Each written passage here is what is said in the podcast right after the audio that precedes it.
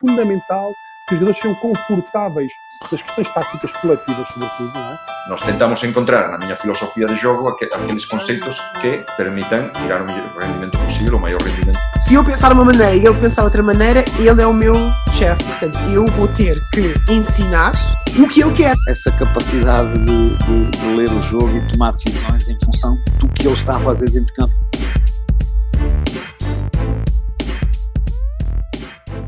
Olá e seja bem-vindo a mais um episódio do Quinto Quarto, desta vez com a jogadora Josefine Felipe, jogadora profissional de 25 anos, proveniente de Coimbra, que joga atualmente em Espanha, na Liga 2 Feminina, na Fundação Ardoi, e que nos fala hoje sobre as suas experiências em Espanha e Portugal, na Liga Feminina, nas seleções e entre outras coisas. Espero que tires tanto conteúdo desta conversa como eu tirei, tu como treinador ou tu como jogador, por isso sem mais demoras, aqui está o episódio 30 com Josefine Felipe. Olá, Josefine. Uh, antes de mais, Josefine ou Jus primeiro? O que é que preferes? Uh, depende das confianças, mas como és tu, pode ser Jus. Pode ser Jus, ok. Olá, Josefine, como estás? Jus, antes de mais, obrigado por teres aceito o, o convite. Um, ah, obrigada eu.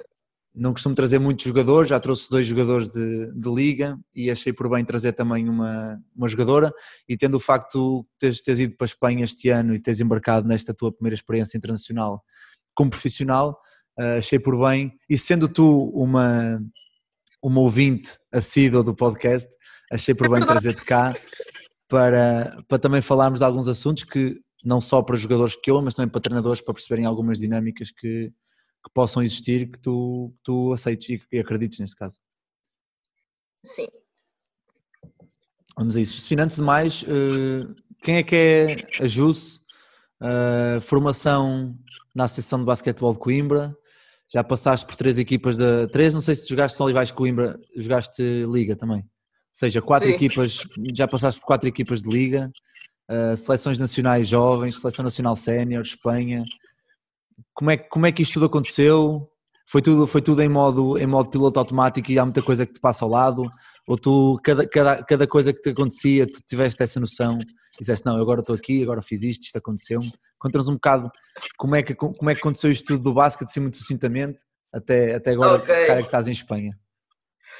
Pronto, muito resumidamente, uh, foi ideia da minha mãe, que pronto, eu precisava de praticar outro desporto, para além daquele que já fazia, e, e ela então, pronto, lembrou-se do basquete, e fui experimentar na altura na Portugal Telecom, de uhum. Coimbra uhum. e hum, gostei, fiquei lá dois, três anos. Sim, eu comecei em sub-14, não, não fiz percurso de mini basket.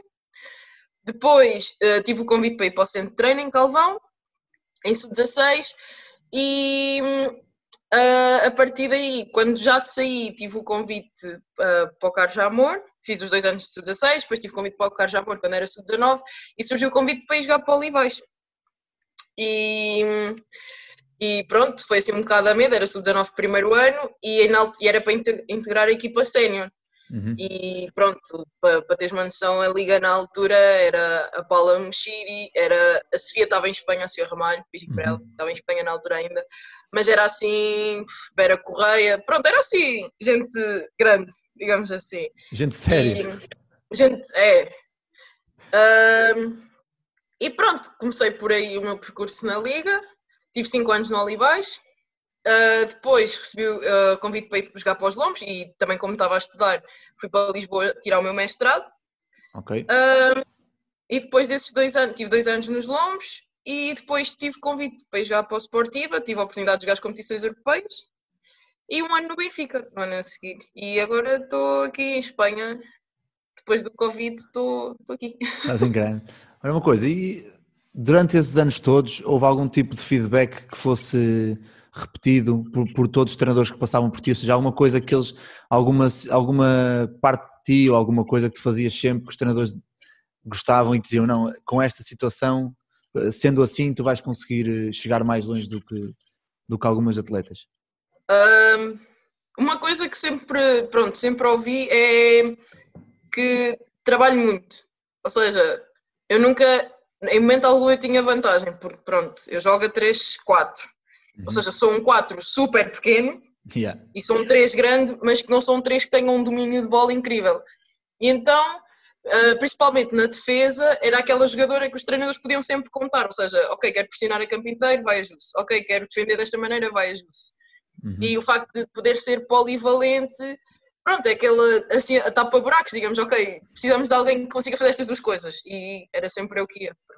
Então achas, achas que, foi, que foi a partir da defesa que tu conseguiste ganhar algum, algum espaço nas equipas quando, quando eras mais nova, quando tinhas, sei lá, 16, 17 Ai, anos, estavas a jogar liga, acabou por ser Sim, pela defesa, sim, certo? sim, nunca, nunca começa pelo ataque, certo? Não, não, era defender e ressalto, defesa, ressalto, defesa, ressalto. Isso é interessante, Sempre, não só para os jogadores que nos estão a ouvir, mas também para os treinadores, para perceberem que, como, é que, como é que é possível uma jogadora tão jovem. E não és a única, há muita malta da tua geração que começou a jogar a liga muito cedo e que, e que de certeza que foi a partir da, salvo eh, raras exceções, foi a partir da defesa que ganharam o seu espaço. Ah, Diz-me uma coisa, tu durante estes anos também tiveste as tuas experiências como, como treinadora, certo? Ahm, Sim. como é que é, como é, que é dar esse, esse salto para o treino? Os pequenitos olhavam para ti, não sei se foi mini basquete a tua formação, acho que foi mini basquete. é? Foi, foi mini... O máximo foi que eu fui foi sub-14 e estava Ok. com sub-14 B. E com- como é que é para ti dar esse, esse clique de ok, agora aqui já não sou justo jogadora, sou justo treinadora, tenho outra responsabilidade. Ainda é uma coisa que tu gostaste, que, que vês, vês no futuro com bons olhos entrar nessa, nessa rotina diária? Ou foi uma experiência de, de um sol de pouca dura? Não, olha que acho que só quando o último ano, agora no Benfica, é que não tive a oportunidade de estar ligada a nenhuma equipa de mini basquete, mas Uhum. tanto no Olivais como nos Lombos, nos Lombos até aproveitei e tirei o curso ah, de, de grau 1.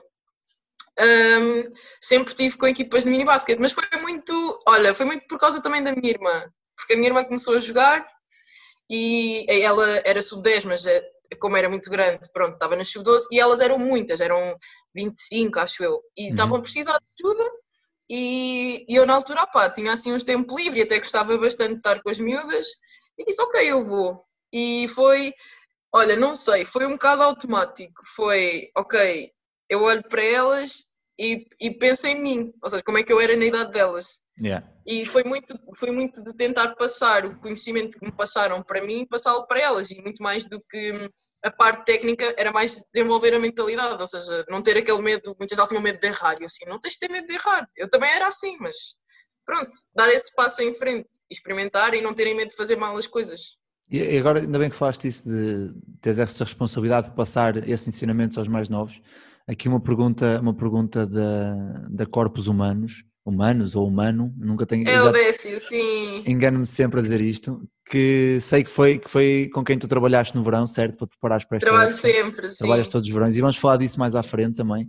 Ah, que pergunta como é que é ser um role model de tantas jo- jovens que aspiram a ser jogadoras do alto nível. Como é que tu, como é que tu te vês enquanto, enquanto pessoa, pessoa específica que muita gente olha e diz, ok, eu, se, se puder quero ser como a Jus, ou melhor que a Jus, algo do género.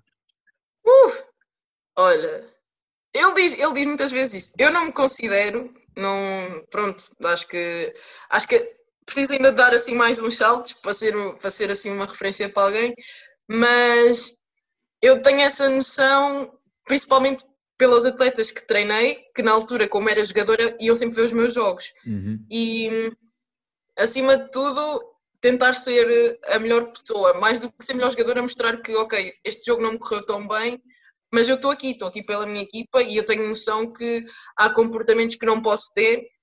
ah, porque elas estão-me a ver e não fica bem. Se eu lhes estou a dizer no treino para não fazerem isso, não vou ser eu que vou fazer isso Pois, no jogo também. pois. Isso é uma das coisas que quando eu comecei a dar é- treinos e ainda jogava foi o que eu senti mais dificuldade. Porque eu era, enquanto jogador, nunca fui, nunca fui grande espiga a jogar e digo, digo com, toda, com toda a sinceridade.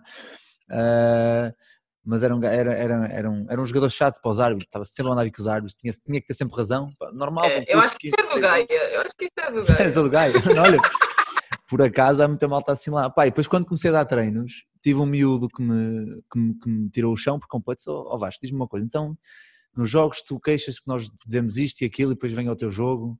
Eu falo miúdo de 13 anos e te faz a mesma coisa. Sim, E eu disse, pronto, e a partir daí, ou seja, é interessante também falares disso, de- da responsabilidade que se tem enquanto treinador.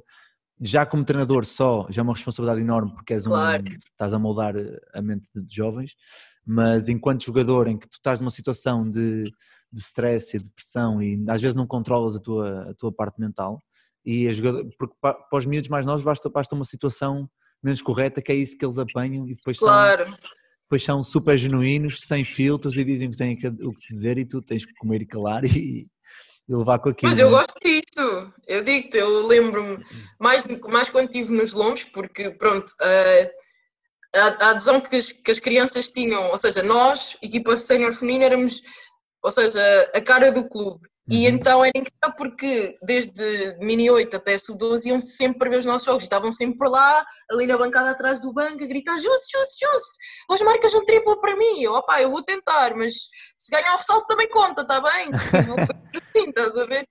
E, e então a primeira coisa que elas me diziam quando depois íamos para o treino, é? nós treinávamos, já- era à terça, era o primeiro treino da semana e a primeira coisa que elas me iam falar era do jogo do fim de semana. Claro. Ah, Ju, se estou aqui, não sei o quê. Ou seja, eu já sei, se eu já estou a olhar para mim, já sei que elas também estão e tudo o que eu faça, pronto, é, está ali debaixo do microscópio delas. Mas então, isso, isso é bom, não é? Isso isso- deixa-te também em xeque para, para dar sempre o, o melhor que Claro. conseguires, não é?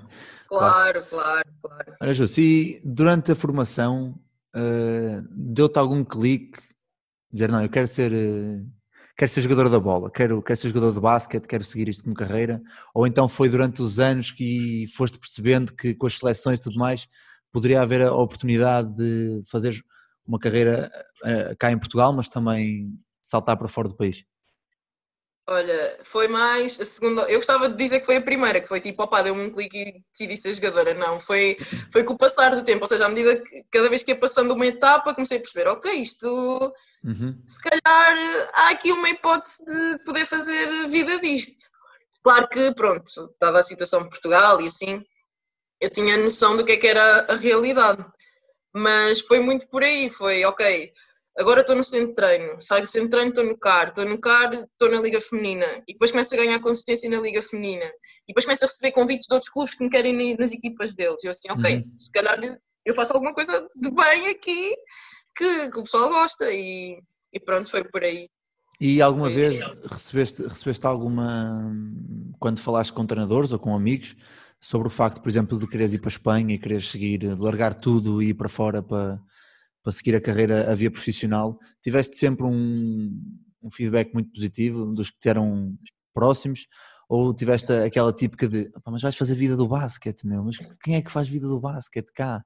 Como é que foi? Eu eu estou muito curioso porque passei por essa situação o ano passado e gosto de saber sempre como é que, é, como é que foi a situação das outras pessoas.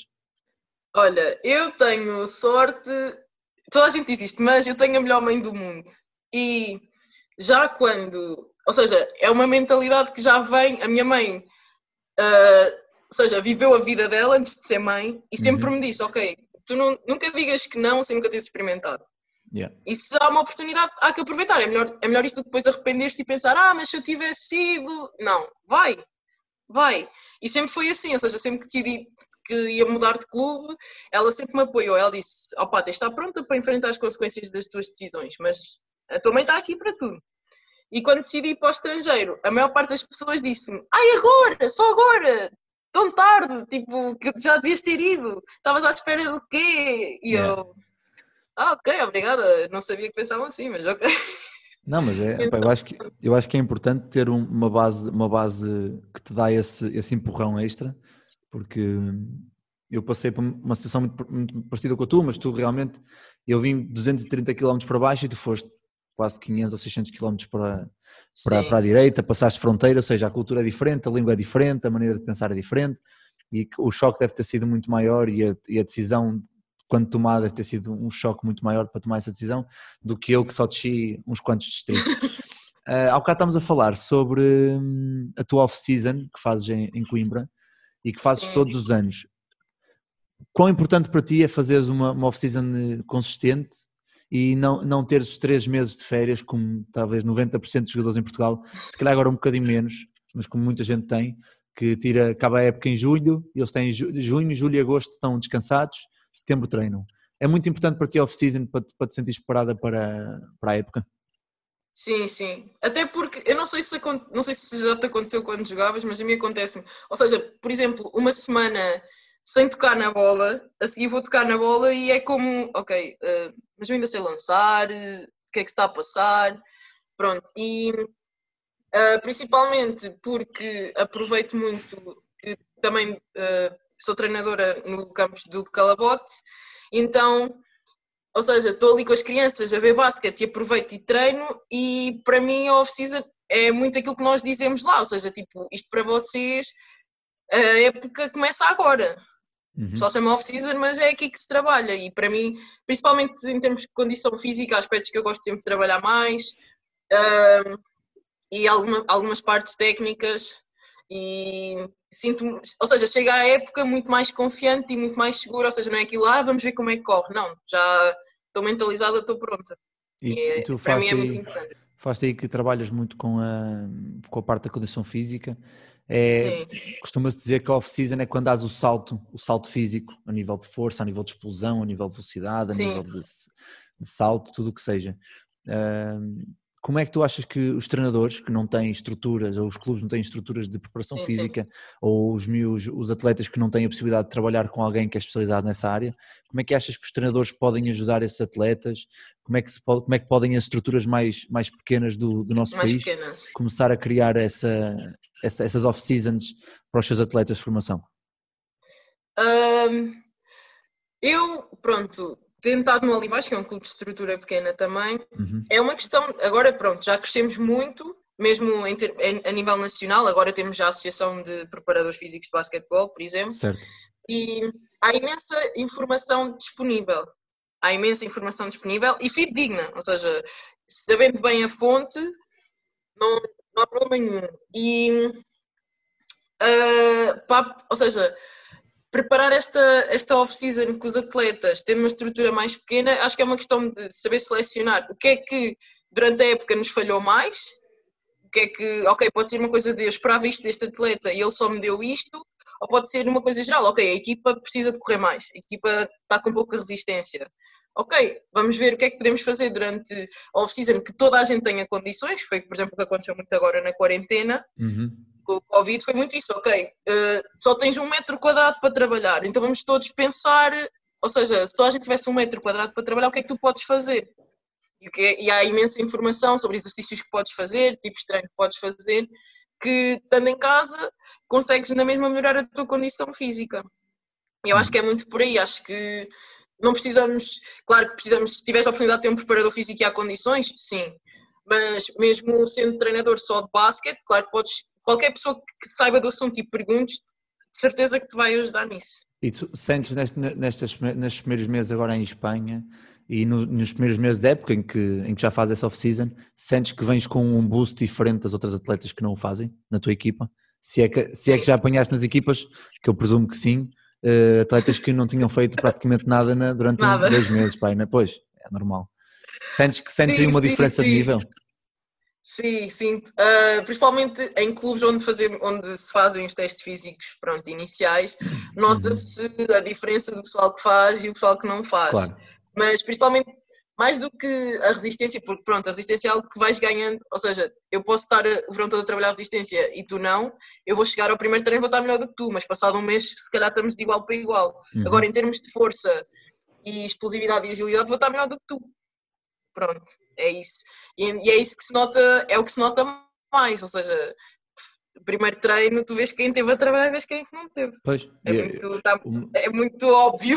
Uma das coisas, é, eu estou- eu estou-te a apontar isto porque uma das coisas que nós eh, damos ênfase cá na academia é que, por exemplo, vamos agora 15 dias para casa, mais ou menos 15 dias eh, durante o Sim. Natal.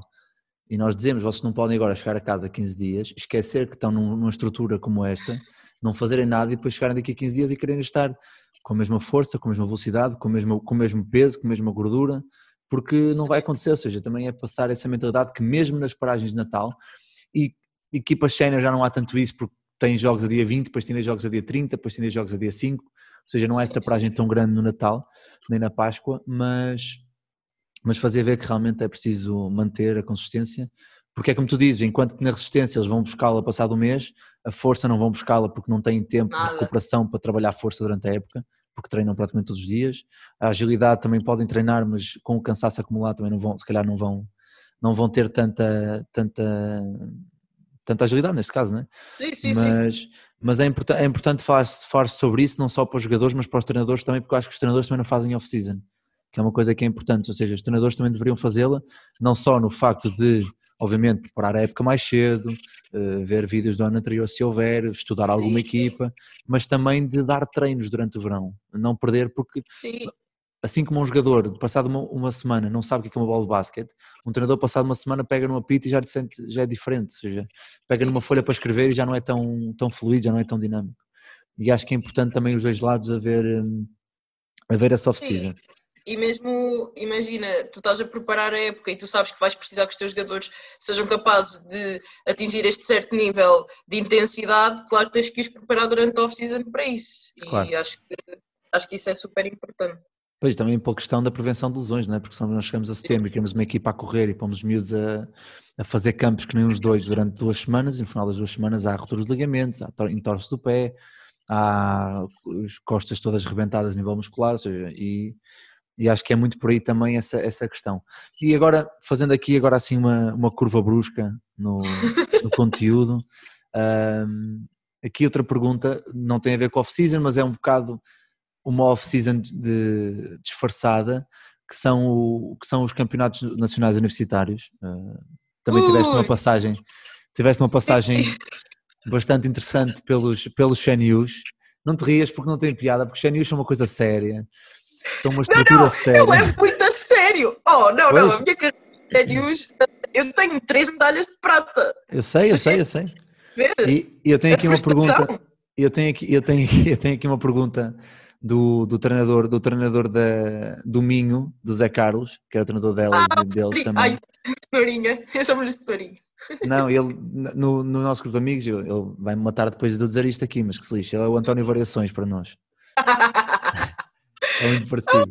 Ah, mas ele pergunta: com tantas idas aos CNUs e bons resultados que tiveste, ah, o que é que retiras dessas experiências para depois, ou seja, o que é que, o que, é que transferes dos CNUs e de toda essa, essa bolha CNUs e os campeonatos e os jogos, depois transferes para, para a tua vida pessoal e para a tua vida profissional e desportiva?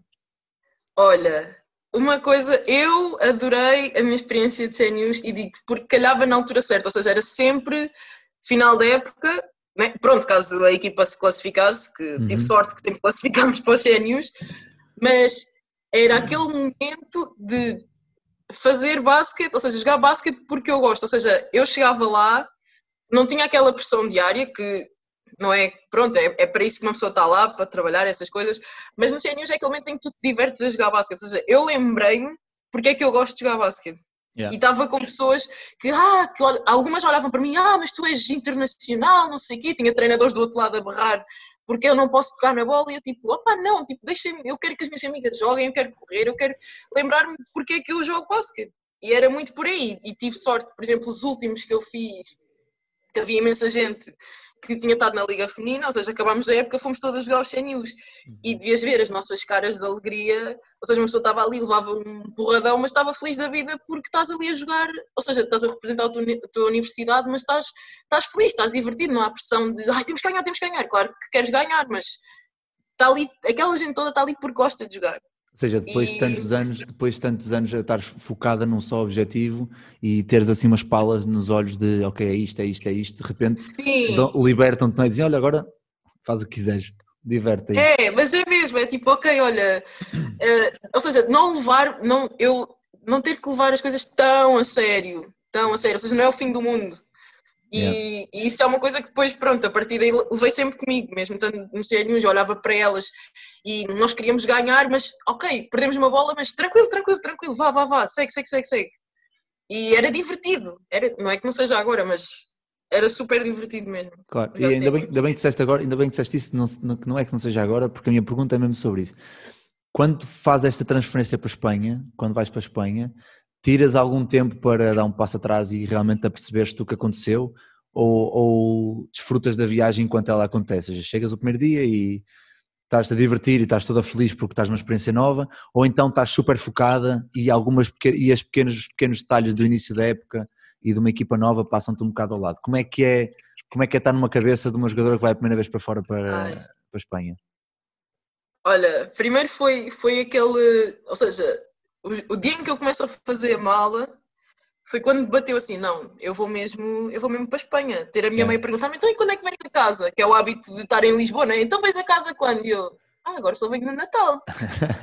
Ela, ah, agora é só no Natal. Eu, sim, agora é só no Natal. E lembro-me de estar no avião, ou seja, o tempo todo eu ia a pensar, não, eu estou a ir para a Espanha. Estou- isto está mesmo a acontecer. Justo, tu estás mesmo no avião, tu, tu acabaste de aterrar, vão-te buscar. E então no primeiro dia, primeiro estava um bocado atordoada, né? Pronto, depois estavam a falar em castelhano super rápido e eu assim, ok, tenho que falar um bocado mais devagar, porque senão não entendo o que é que estão a dizer. E o primeiro treino, eu tive, pronto, eu, eu digo que tive muita sorte na equipa onde fiquei, porque o meu treinador teve pelo menos três ou quatro chamadas de Zoom comigo.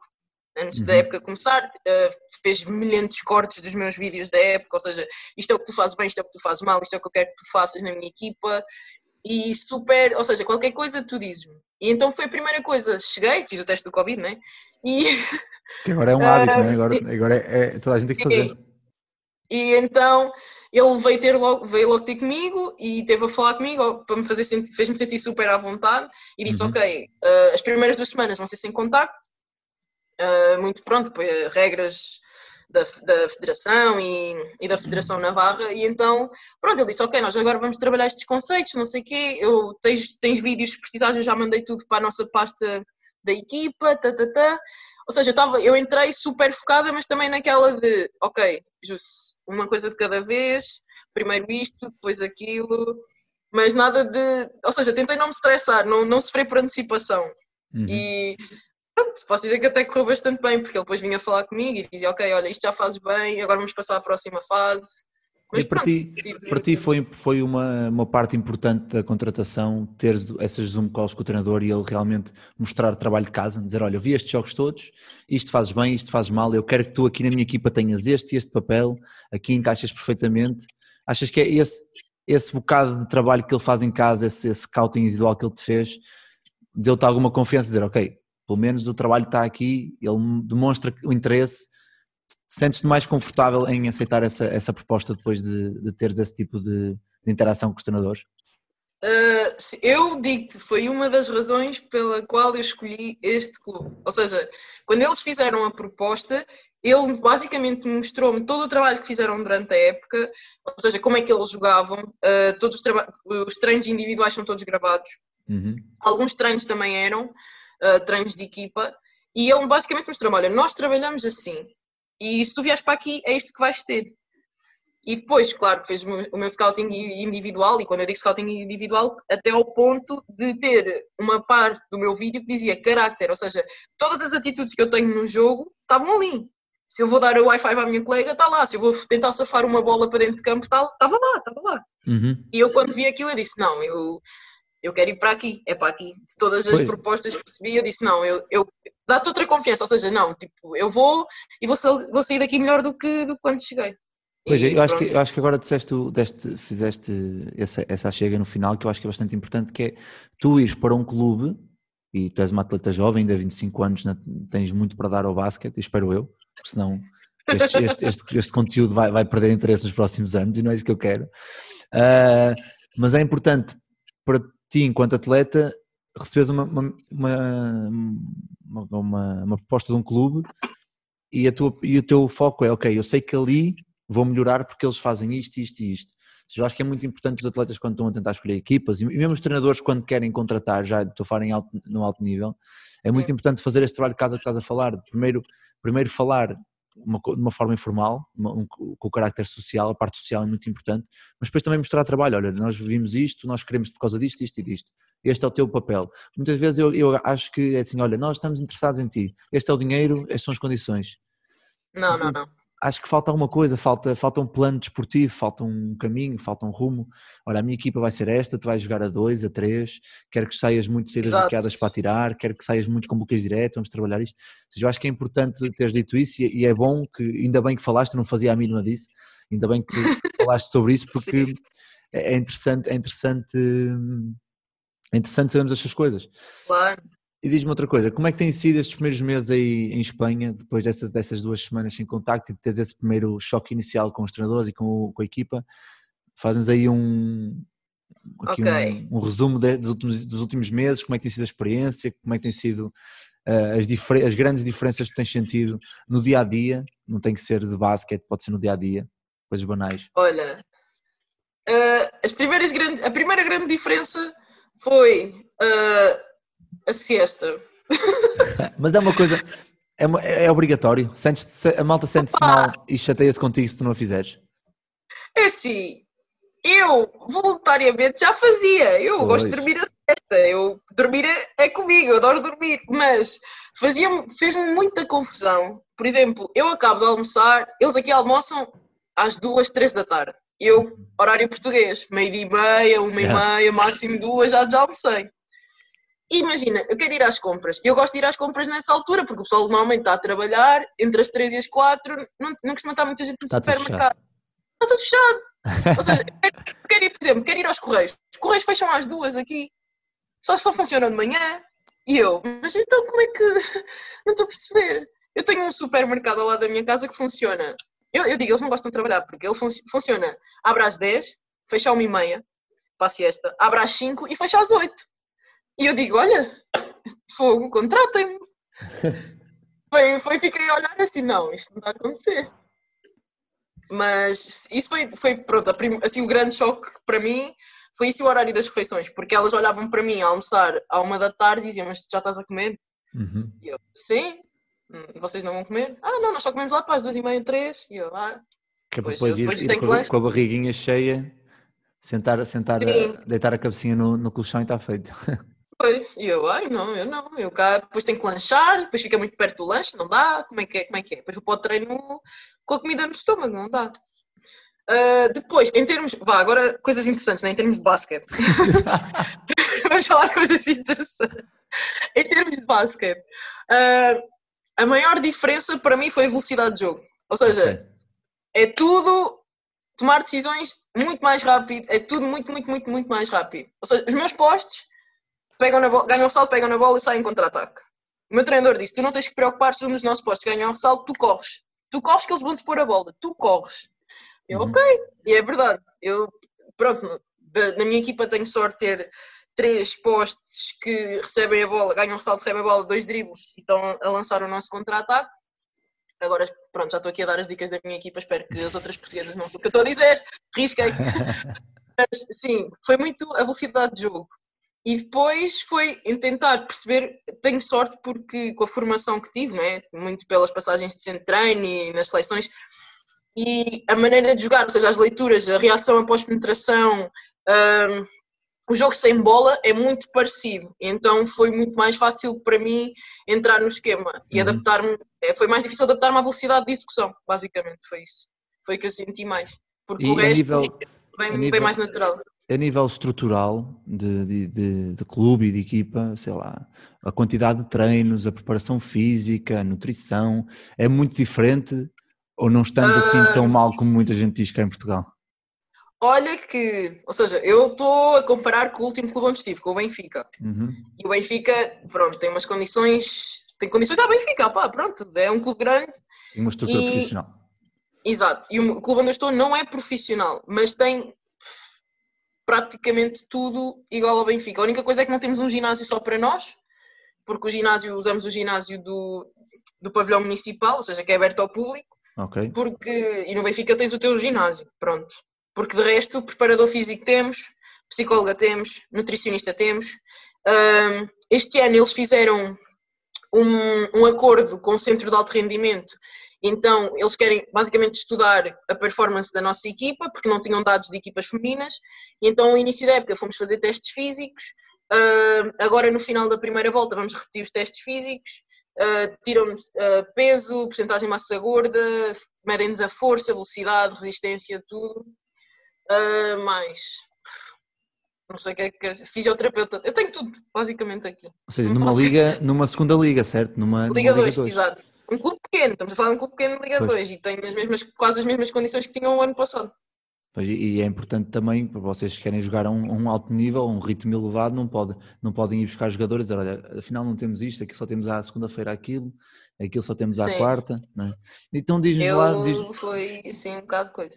diz-nos lá um, uma- um dia de uma jogadora, de, um dia teu eh, em Espanha, em, Ok, que tenhas, em que tenhas pelo menos, não, pelo menos não, que tenhas dois treinos, que tenhas o treino da manhã ok.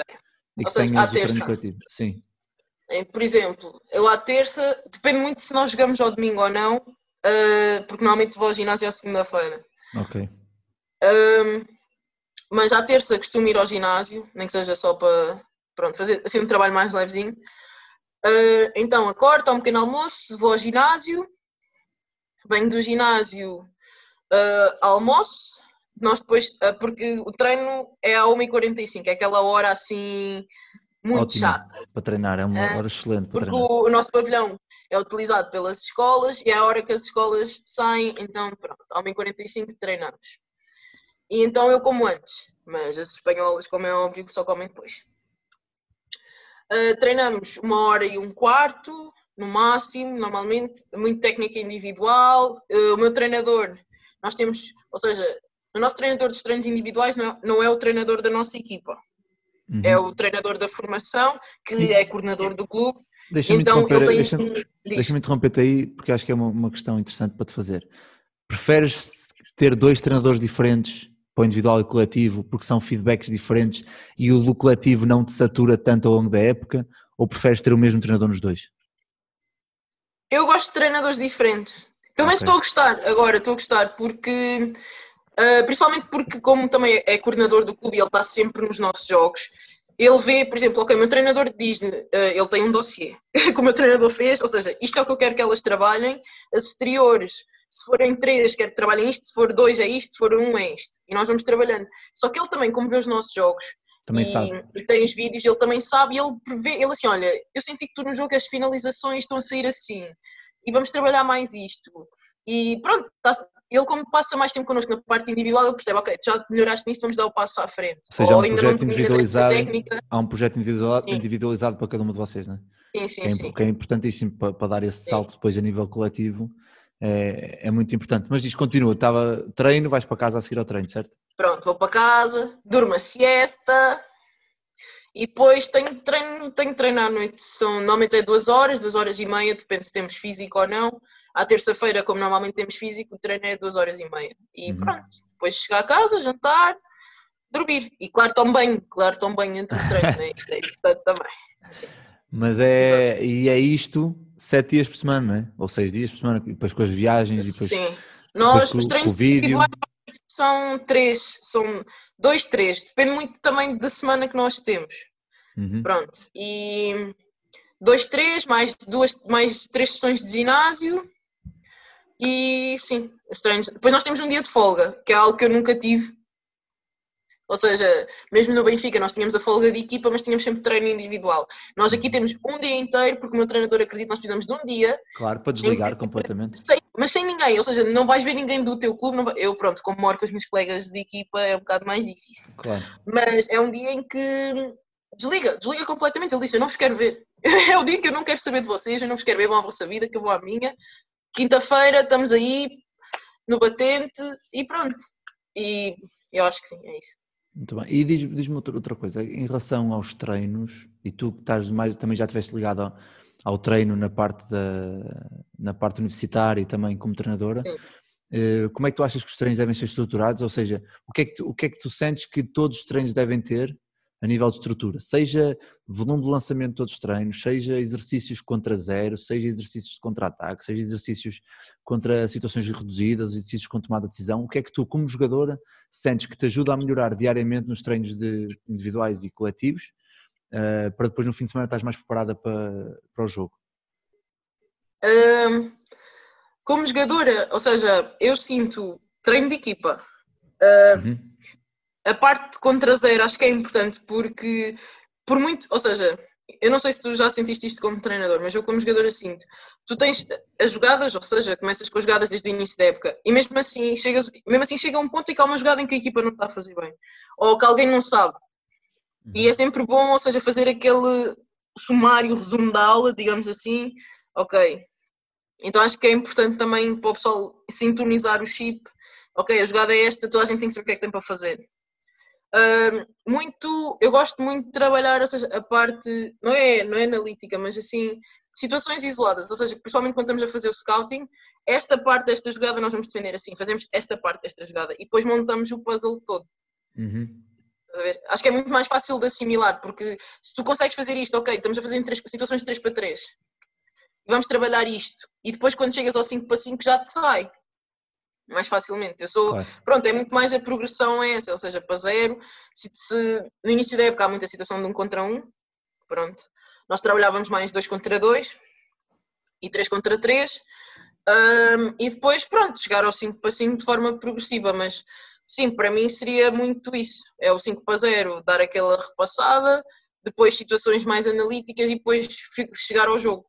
Ou seja, e condicionar, o nosso treinador condiciona sempre, ok, esta equipa vai jogar só isto, esta equipa joga aquilo, ah, se for uma questão de scouting, nós vamos defender assim, vocês defendem assim, e Pois, muito... isso aí- Isso aí junta duas situações, junta a parte, a parte de memória, memória muscular de estás habituada a jogar e a tomar decisões contra certas defesas, mas Uhum. também a tomada de decisão, porque uma defesa que defenda, por exemplo, um 2 contra 1 no bloqueio direto, as rotações nunca são sempre no mesmo timing, ou seja, os passos nunca podem não entrar no mesmo jogador, Sim, sim, nunca antes também é muito importante, eh, pelo menos a, a meu ver, e numa nova geração de treinadores que, que está a aparecer aí, introduzir muito a situação de jogos de 3 contra 3, 4 contra 4, em que tens de tomar Sim, sempre decisões, daí, daí ser importante. Tu acreditas que vocês fazem muito tiro ou, ou não há, ou, ou- Ah, ou- nós temos não blocos fazem? de tiro.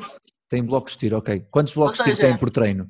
É uma coisa três. fechada? Três, tiro. é, chega, a chega a ser 20, 30 minutos de tiro, ou seja, em duas horas, em duas horas meia hora vai para tiro. Ou seja, nós Ok. temos dois adjuntos e eles estão sempre encarregues da parte de tiro e é, por exemplo, quando transicionas da, da parte de 5 para 0 para 3 para 3, tiro, interessa. 3 para 3 para 5 para 5, tiro e no final tiro outra vez. É Muito assim. bem. Não, eu estou a dizer isto porque uma das coisas que, que eu já disse isto em alguns episódios, uma das coisas que aprendi cá com o Nuno foi que realmente ter muito lançamento no treino e vários tipos de lançamento, não só volume estático de passe e lança, passe e lança, mas por exemplo, passa e sai um close-out, tens de tomar uma decisão no close-out, passa e faz um close-out e tens de te habituar a lançar com uma cara na mão, porque num jogo lançar sozinho, lançar com um close-out é diferente Uhum. e sentimos os nossos atletas, a eficácia pode não aumentar muito, pode aumentar um bocado, mas sentimos Sim, uma vontade muito maior para lançar, Para lançarem nessas para situações. lançar nessas sim. situações. Olha, e já agora que fala, tivemos aqui a falar dos teus treinadores de treino individual, dos teus treinadores de treino coletivo, de, de todos os treinadores que já passaste, seja em CNTs, seja em CARs, seja em seleções, seja em formação, séniores, de todos, não te vou perguntar qual é, que- qual é que tu gostas mais, calma. Ai, boa, ainda Calma, bem. calma. O que, é que, o que é que tu retiras, se pudesses fazer um tipo de treinador ideal para ti, o que é que tu tiravas a nível uh, questões sociais, questões técnicas, questões táticas, o que é que para ti um treinador tem que ter para ser bem sucedido e para chegar, eh, para chegar o mais alto possível? Ok.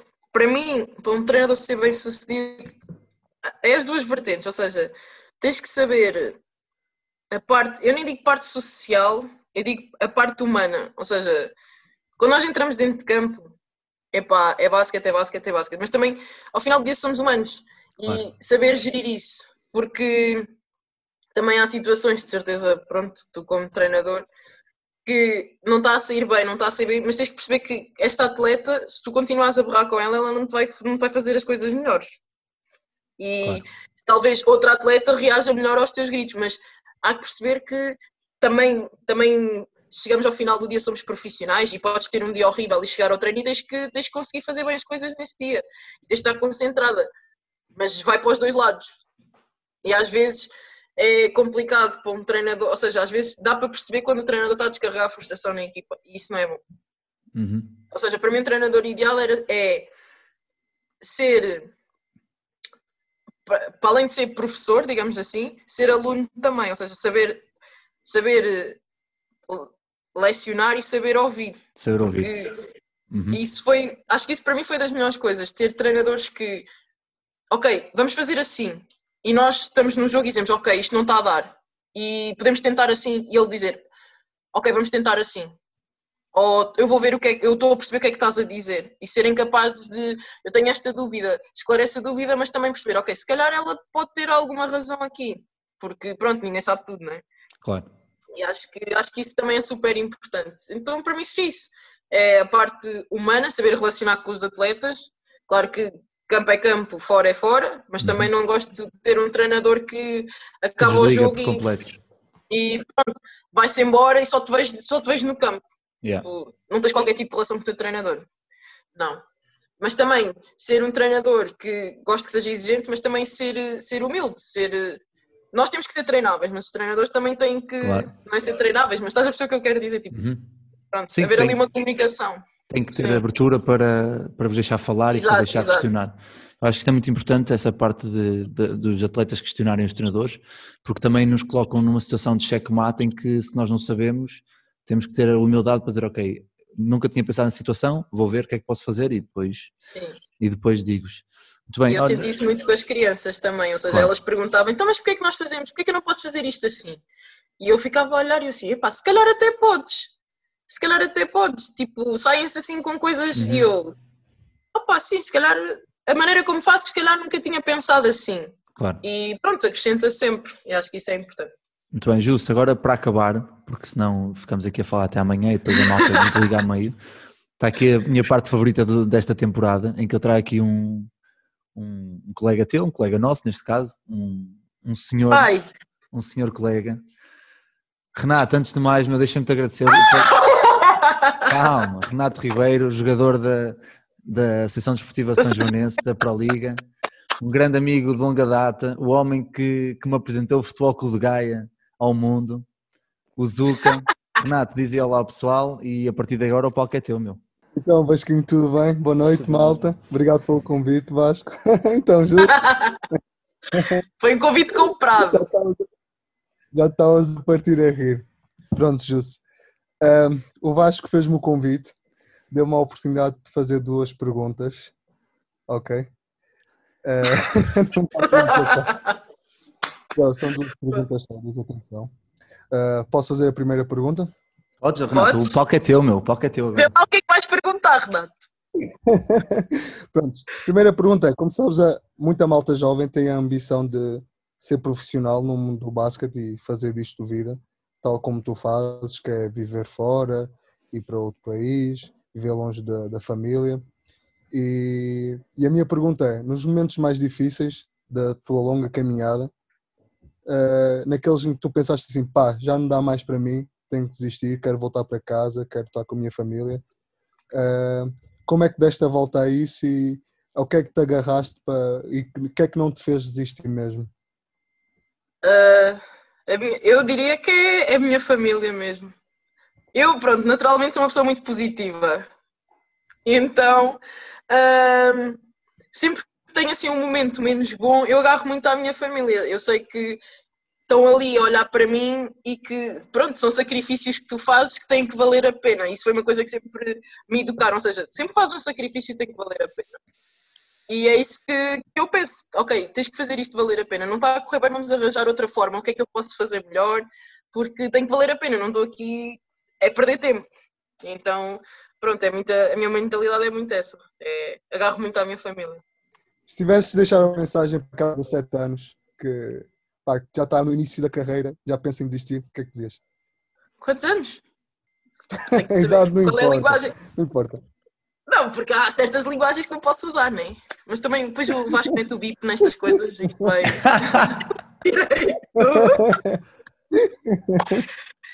Ahm, Está a pensar em desistir? Olha, aí agora vou, vou retribuir o favor, porque a Soeiro foi a outro podcast. Não sei se posso mencionar aqui. Claro que posso, vocês já Pode? fizeram um podcast. Já fizemos podcast juntos, claro que sim. Sim, e eh, a Soeiro, quando esteve lá, falou, para além de ter falado de mim, obrigada, Soeiro, falou de outras coisas, e uma das coisas que ela fala muito é: lembra-te porque é que começaste. Ou seja, aquela miúda que pegou na bola e decidiu que queria jogar basquete, quando tu estiveres para desistir, lembra-te. Lembra-te porque quando tu pegaste nessa bola, se calhar queria, estavas a, a imaginar no sítio onde estás agora. Ou seja, pronto, eu, o meu caso foi muito gradual, mas eu sei que há pessoas que pegam na bola e dizem: Não, eu quero jogar basquete, eu quero ser jogador. E se calhar nesse momento, agora estão a pensar: Ok, eu quero desistir disto tudo, mas houve um momento da tua vida em que tu sonhaste em estar aqui. E é isso que tens de te lembrar. Ou seja, trabalhaste tanto para chegar aqui e pronto, é- acho que é muito isso. É, como é que ela dizia? Que é fazer pela, pela rapariga, pela rapariga que começou tudo, pela miúda que pegou na bola de basquete. E é muito- acho que é muito isso. Joana Soeiro, vai Joana Soeiro, adicionei. Ah, o Josefino Filipe aqui. Boas palavras, sim senhora. Jus, tenho mais uma pergunta. O Vasco só me Já tens muitas perguntas. Só mais uma. Pronto, a malta que te conhece, claro, sabe que tu és grande jogadora e sabe que acima de tudo também és uma excelente defensora. Defendes muito bem. Obrigada. Eu agora a minha pergunta, claro, isto é no basquete, não é? A minha pergunta é: em que altura da tua vida ou da tua carreira é que tu aprendeste a fazer placagens?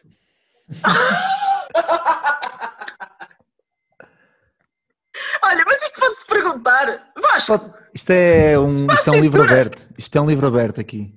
Podcast Ok, mas do tens quinto que- quarto é um tipo- livro aberto. agora as pessoas vão me ouvir e vão pensar, mas este gajo anda aqui a fazer placagens. Ahm, epá, ó, se estou Norberto.